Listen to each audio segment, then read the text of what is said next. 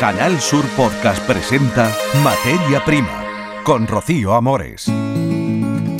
Más de un millón de envases diarios de cartón salen cada día de la empresa Smurfy Capa que tiene implantación en Vícar, en Almería, y hemos estado también en Smurfy Capa de Córdoba. En Almería, las cajas que se hacen se dedican a la agricultura, en Córdoba más a la industria de agroalimentación en general. Estaremos en Córdoba y en Almería con esta empresa, que además tienen asegurado su papel y que prevén ahora extender también innovaciones al espárrago de Granada. Les hablamos de la sequía que aprieta cereales, almendro y miel. Se están viendo ya afectados por la falta de agua en Andalucía Oriental. Hablaremos con COAC de todos estos asuntos que atañen a nuestra agricultura. Materia Prima, Canal Sur Podcast.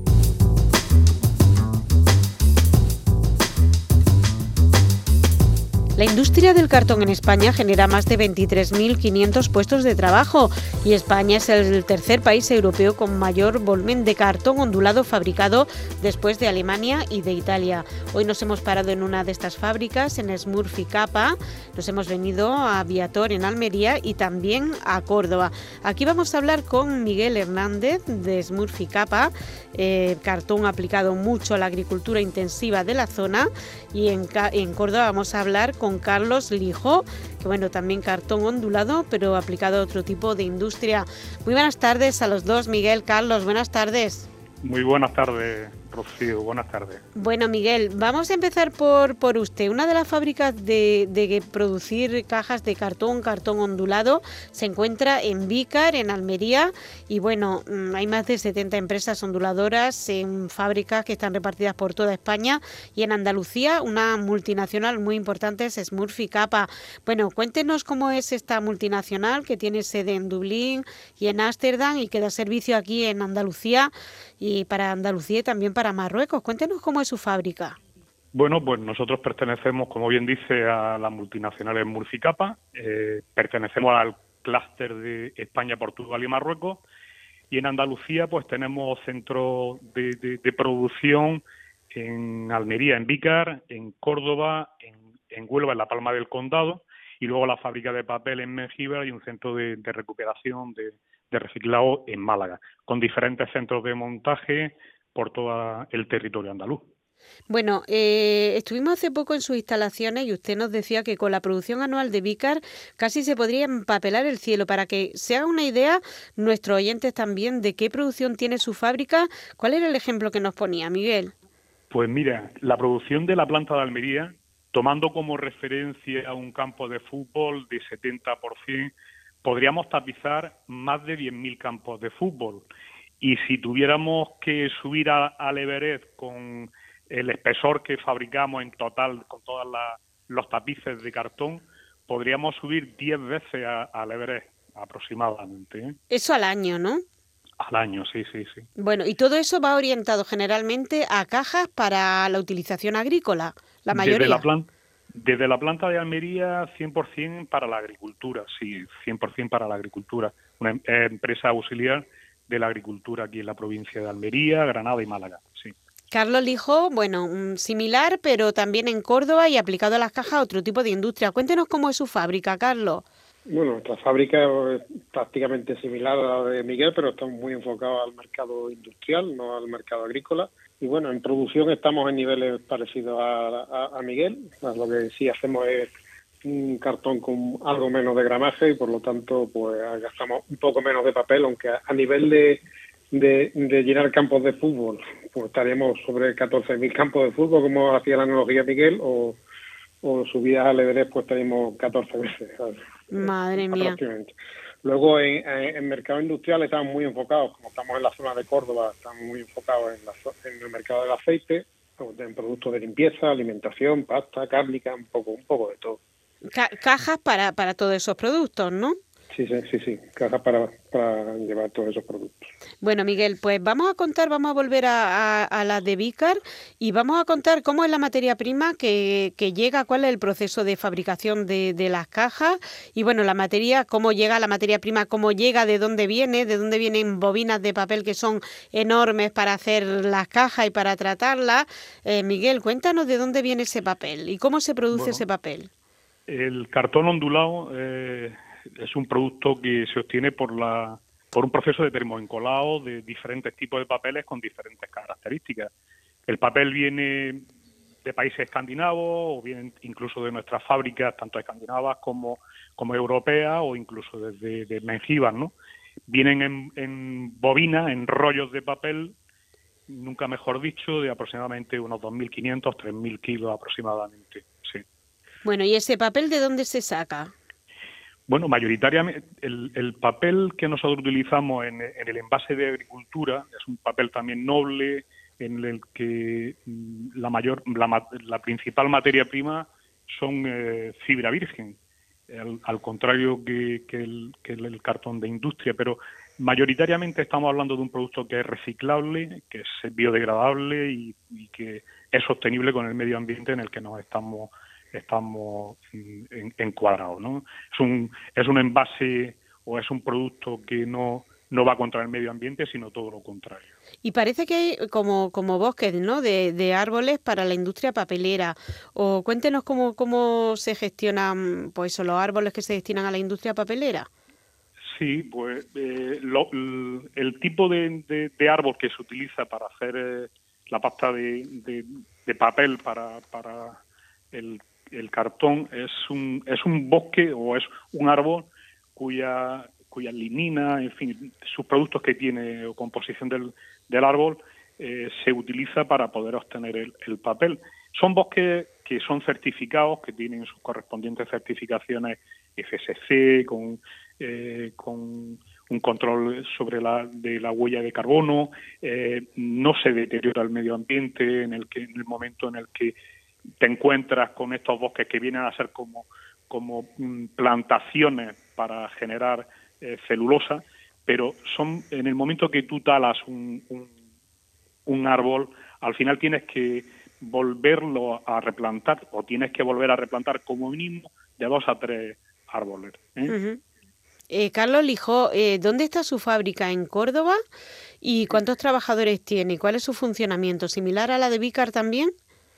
Sí, el funcionamiento es similar. Nosotros estamos ubicados en Córdoba, en el, en el polígono industrial de la Torrecilla, cerca del centro de Córdoba. Tenemos trabajadores directos en torno a 150 trabajadores y indirectos más o menos la misma ¿Y, cuando, ¿Y los clientes que son de la zona de, de la zona de Andalucía, de Jaén, también mercado marroquí como en la fruta y hortaliza o de otros países o no? Nosotros como estamos enfocados al mercado industrial lo hacemos extensivo a prácticamente toda Andalucía. También suministramos a, la, a las provincias de Cáceres y Badajoz y evidentemente también estamos en el, en el tema de Marruecos en, en el mercado industrial. Uh -huh. sí. eh, ¿Cómo lo han pasado en Córdoba con el tema del coronavirus? ¿Estamos ahora mmm, salida, no salida de la, de la sexta ola? No sabemos si habrán tenido alguna dificultad también de personal, como en la, en la empresa hortofrutícola de, de Almería, que bueno, han costado incluso sacar la producción, tenían casi el 30% de la plantilla en muchos momentos puntuales de baja con el COVID. ¿Cómo lo han pasado en su fábrica con el tema COVID, el tema suministro? Aquí en Córdoba las primeras cinco olas, pues bueno, las hemos pasado bien, pero no, bien relativamente, vamos, bien que no hemos tenido muchos problemas a la hora de, producir. En esta sexta ola, la, última semana del año de 2021, lo, lo, lo hemos pasado bastante mal. Tuvimos un brote importante, no, no por contagio dentro de la fábrica, sino todo bien por contagio externo y tuvimos problemas para poder mantener todas nuestras líneas de producción en funcionamiento pero en estos momentos ya la situación se está normalizando y ya estamos volviendo normales a, a, a, una situación normal. Ahora mismo tenemos unas cuatro o cinco personas de baja por, por COVID que está dentro de lo, de lo normal prácticamente. ¿Y en Vicar cómo, cómo se ha pasado? ¿Los suministros de alguna manera han afectado también la crisis de suministro? ¿Han tenido que reparar alguna máquina? ¿Han tenido que recibir algún suministro o algo de ese tipo, Miguel? En general, todo lo que han sido suministros, al igual que no le ha pasado a nuestros clientes y los clientes de, la zona de aquí de Almería, pues nos hemos encontrado, encontrado con dificultades, alargándose los plazos de entrega, dificultades para encontrar suministros, eh, incluso en algunos repuestos de, algunos, de alguna maquinaria, pues hemos tenido que recurrir sin perder la seguridad en las mismas pues a, cierto grado de bricolaje hasta que llegaran los, repuestos que en algunos casos han podido llegar hasta los seis meses de plazo de entrega. Es decir hemos tenido esa dificultad. A nivel de, coronavirus pues lo mismo que estaba indicando Carlos los, las cinco primeras olas las hemos llevado pues siguiendo los protocolos que tenemos internos de la compañía, eh, rigurosamente, dentro de las plantas no se ha producido ningún brote y en la sexta ola sí que hemos notado pues el pico un poquito más pronunciado. En la planta de Almería no hemos tenido esa contingencia tan alta, ¿no? Pero todo también tiene mucho que ver con el nivel de automatización que tenemos en ambas plantas, ¿no? Y eso es lo que me ayuda. Bueno, en el momento actual, eh, ¿cómo, ¿cómo se está trabajando, Miguel? ¿Cuántas cajas salen al día, a la semana, pedido? Y bueno, ¿por dónde van las líneas en las que están ustedes ahora pues dirigiéndose, no? Bueno, pues tenemos que decir que en Murficapa tiene garantizado la materia prima para sus plantas de cartón ondulado, que eso ya es importante en, un momento tan tenso que hay de suministro de materia prima, con lo cual las plantas nuestras de cartón ondulado reciben puntualmente el papel en tiempo y forma, con lo cual podemos garantizarlo en base a nuestros clientes. Eh, la situación que tenemos ahora mismo, nosotros nos movemos con la campaña agrícola que hay en la zona de Almería, Estamos en plena campaña tanto de pimiento, pepino, calabacín, tomate y berenjena y cuando llegue el momento con el punto de inflexión de campaña de primavera, pues melón, sandía, continuará algo de, campaña de, invierno que cierra ciclo y así hasta el final. O sea que en plena producción ahora, ¿no? Ahora mismo estamos a plena producción las 24 horas y entregando a clientes pues en torno a un millón, más de un millón de envases diarios, sí. Más de un millón de envases diarios, muchos envases, ¿no? Sí, sí, sí.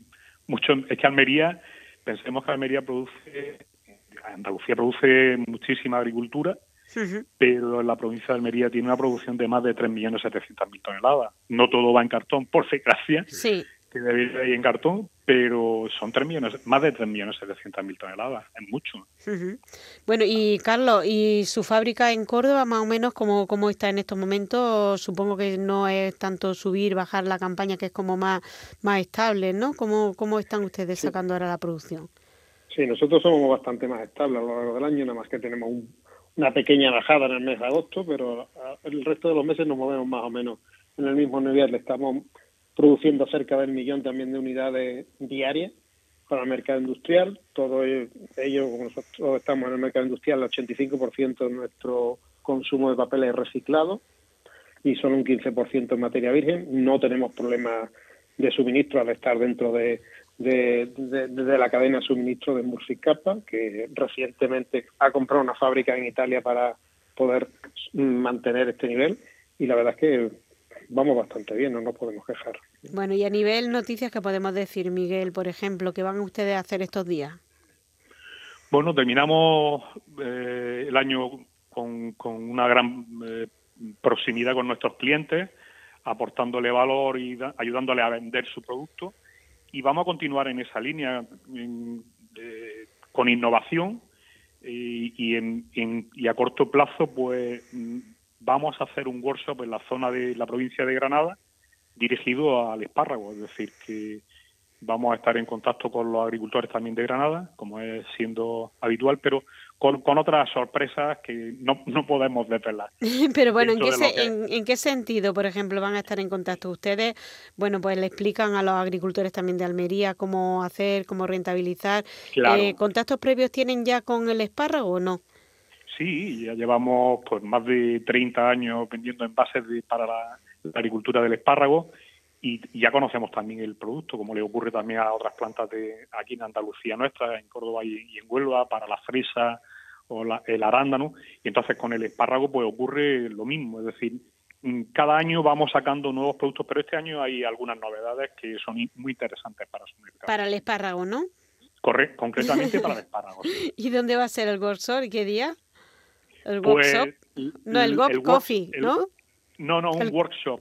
ah, vale. Va a ser un, eh, en, la, en la provincia de, Granada, en la zona de, de, campo de, espárrago, como puede ser Huétor, en la zona de sí, Sí, ¿Y qué día va a ser? Que lo están preparando, ¿no? Estamos concretando para poder poner de acuerdo con aquella zona al cliente y demás, final de, febrero, primero de marzo, sí.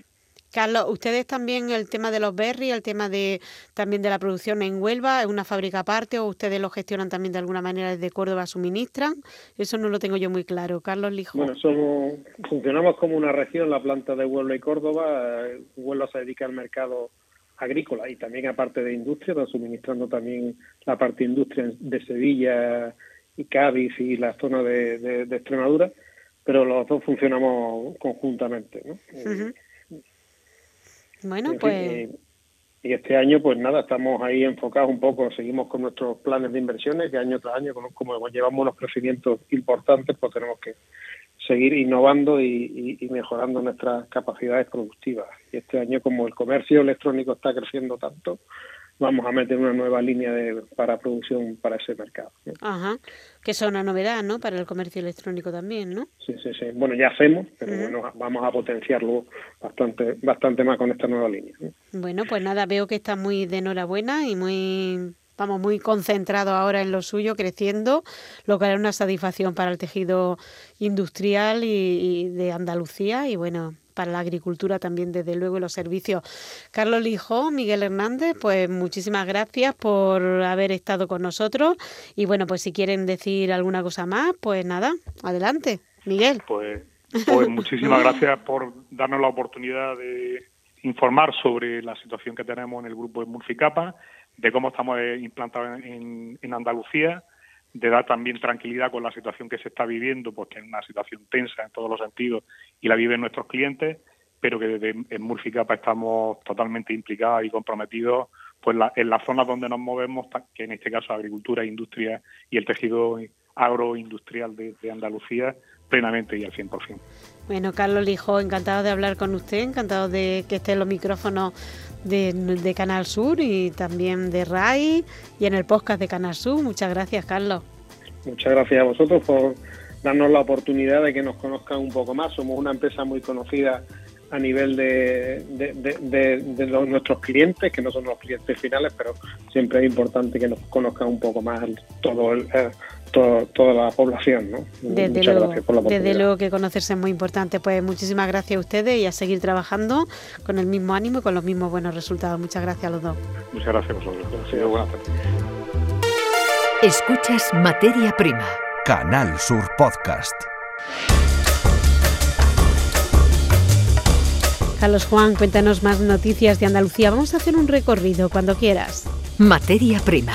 Las organizaciones agrarias se plantean dejar las naranjas en los árboles ante las pérdidas que supone su producción. Actualmente se paga 13 céntimos el kilo cuando el coste total alcanza los 18. Dicen eh, los agricultores que las importaciones de terceros países como Sudáfrica o Egipto, con requisitos muy diferentes a los que se exigen a España y coste siete veces por debajo, o la falta de interés de la Administración Central para que se respete la ley de la cadena alimentaria, son algunos de los mayores problemas. Miguel Cobus es el secretario general de la Unión de Pequeños Agricultores de Córdoba. Esos cinco céntimos que nos hacen falta a nosotros, que pierda dos y medio la distribución y dos y medio la industria. En definitiva es una cosa muy simple y que los precios se formen de abajo hacia arriba. El agricultor cubre sus costes, la industria añade sus costes y, los cubre también y obtiene su margen de beneficio y la distribución también. Además, el cultivo de aguacate en la provincia de Huelva se ha disparado en los últimos años. De apenas 200 hectáreas en 2017 ha pasado a 2.000 y sigue creciendo, sobre todo en la franja occidental de la costa nubense, donde comenzó hace más de medio siglo. De seguir así puede convertirse en la segunda costa subtropical de Andalucía, la primera, la bandera en Málaga y Granada, una zona productora muy consolidada en nuestra región. Son los mismos productores de frutos rojos onubenses quienes están impulsando el cultivo del aguacate en un intento de diversificar sus cultivos, como ya hicieron hace años con la frambuesa. Hemos hablado con María Isabel Molinas, agricultora. Del mundo del fruto rojo a entrar ahora en el mundo de, los subtropicales, pues la verdad que nos ha costado, la verdad, pero la verdad que gracias a los técnicos también que hemos tenido buena ayuda, ahí estamos todos, todos a una. Y hablamos eh, por último del jamón de Treveles. Desde hace 25 años una parte importante de los jamones que se producen en esta y otras eh, localidades limítrofes pueden lucir la vitola de jamón serrano con indicación geográfica protegida gracias a que se curan a más de 1.200 metros de altitud en naves con ventilación natural añadiendo solamente sal marina un proceso que dura entre 17 y 24 meses según el tamaño de la pieza.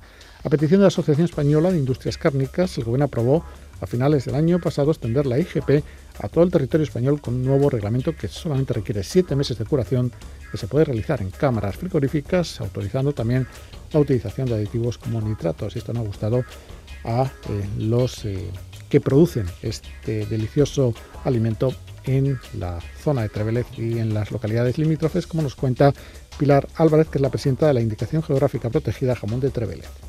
La reputación que tiene el jamón serrano sí se conoce de, hace siglos, sí que es verdad que la tiene, pero es una reputación genérica que es de todo, de toda la vida, ha sido el jamón serrano elaborado en la sierra, no en una cámara industrial, en un polígono eh, de una llanura.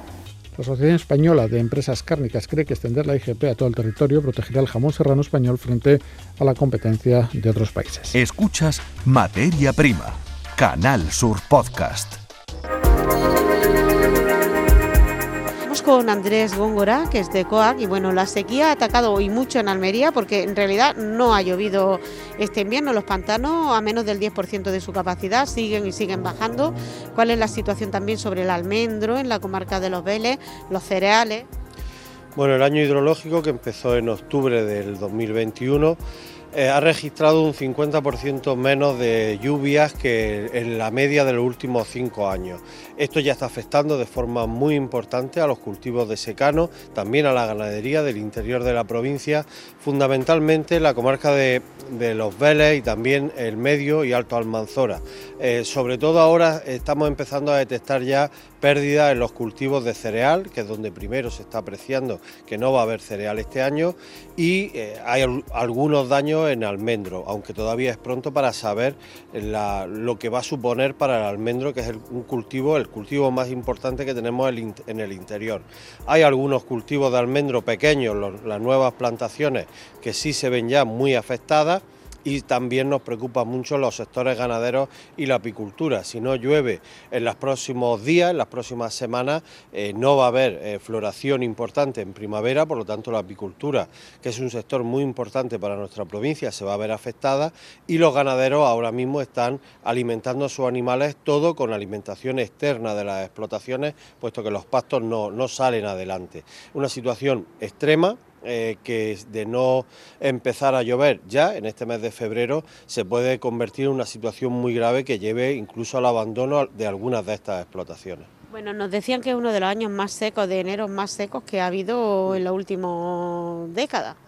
Sí, eh, sobre todo este mes de enero, en diciembre tuvimos algunas precipitaciones, en el mes de enero se anunciaron algunas lluvias para Almería, pero lo cierto y lo fijo es que no ha sido así, ¿no? Han pasado las borrascas, ha habido días de muchas nubes sin llegar a descargar. Y ahora nos preocupa el cambio que estamos, que estamos viendo en estos últimos días. Un anticiclón, temperaturas que están subiendo, viento de levante que ha resecado aún más el terreno y esperemos que las previsiones se equivoquen, pero lo que nos apuntan es hacia un mes de febrero también muy seco, tanto como ha sido el de enero. ¿no? Bueno, con el frío los precios en Europa sí dicen que están bien, que casi todos los productos han subido y que, bueno, quitando el calabacín que ha bajado un 10%, pero que los precios se están manteniendo bien. Bueno, a Almería le sienta muy bien el frío en el sector de la fruta y hortalizas eh, llegó un frío temprano en el mes de noviembre, eh, en el mes de diciembre ha continuado con temperaturas bajas y en el mes de enero también, ¿no? Sobre todo las noches eh, han encadenado ciclos de frío bastante largos. Esto lo que hace es ralentizar la maduración y el crecimiento de los frutos, por lo tanto ha habido un equilibrio entre oferta y demanda. Cuando existe este equilibrio los precios responden, los mercados existe una demanda creciente y por lo tanto los precios han estado bastante bien en líneas generales generales. Los tomates, el tomate ha sido quizás el cultivo más penalizado a pesar de su pérdida de, superficie y también el pimiento, que en estos días estamos empezando a ver cómo se recupera. Pero el análisis creo que es más, más, profundo, no solamente ha sido una cuestión de frío. Lo que hemos detectado es que Centro Europa eh, países como, como Holanda, Bélgica o el norte de Francia, que habitualmente estaban cultivando en invernadero con calefacción, debido al incremento de los costes energéticos, este invierno no están produciendo. Y eso ha hecho que demanden más hortalizas eh, de la provincia de Almería. De hecho, este año es muy probablemente que se llegue a un récord de exportación hacia la Unión Europea. ¿Y hay datos sobre más o menos el crecimiento, el porcentaje que se ha incrementado? No, ahora mismo todavía es pronto. En volumen quizás no se haya incrementado, en valor casi seguro, pero sí es cierto que determinadas zonas europeas que eh, entrábamos casi en competencia ya en invierno con producciones locales, este año lo que se ha percibido es que estos supermercados han demandado bastante hortalizas más, ¿eh? cuando la tendencia de los últimos años era intentar abastecerse con producciones propias. Eh, al final la crisis climática, la crisis energética, perdón, ha hecho que, estos invernaderos no produzcan en invierno, sobre todo porque se, calientan a través de gas natural, que es el gas o el, elemento que más ha subido de precio. Y bueno, ¿qué perspectivas se esperan ya de cara al verano? Si no llueve, pues mal, los precios en la campaña de melón y sandía se están plantando ya, ¿cómo va la campaña? Ahora mismo lo que más nos preocupa la lluvia. Tiene que llover para el secano, tiene que llover para el regadío. También hay problemas, puede haber problemas para los cultivos de regadío, incluso el invernadero, si no llueve en los próximos días. Eh, creemos que la campaña de primavera, a partir de marzo, puede verse comprometido incluso el regadío. Eh, somos conscientes de que la situación con las importaciones no, ha caído, eh, no hay que bajar la guardia con el control de las importaciones de terceros países, nos preocupa mucho cómo se dio la campaña de melón y sandía, la campaña anterior, que fue un auténtico desastre, Mm, creemos que va a haber algún retraso en relación a los cultivos de melón y sandía con relación con la campaña pasada, pero entendemos que mm, a efectos de superficie prácticamente nos vamos a quedar igual. Desgraciadamente hablar de precios a día de hoy eh, está muy, es muy difícil, ¿no? Va a depender mucho sobre todo de esas importaciones tempranas de melón y sandía de terceros países. Pues estaremos muy pendientes, Andrés Góngora, de cosas. Gracias por estar con nosotros. Muy bien, muchas gracias. Materia prima.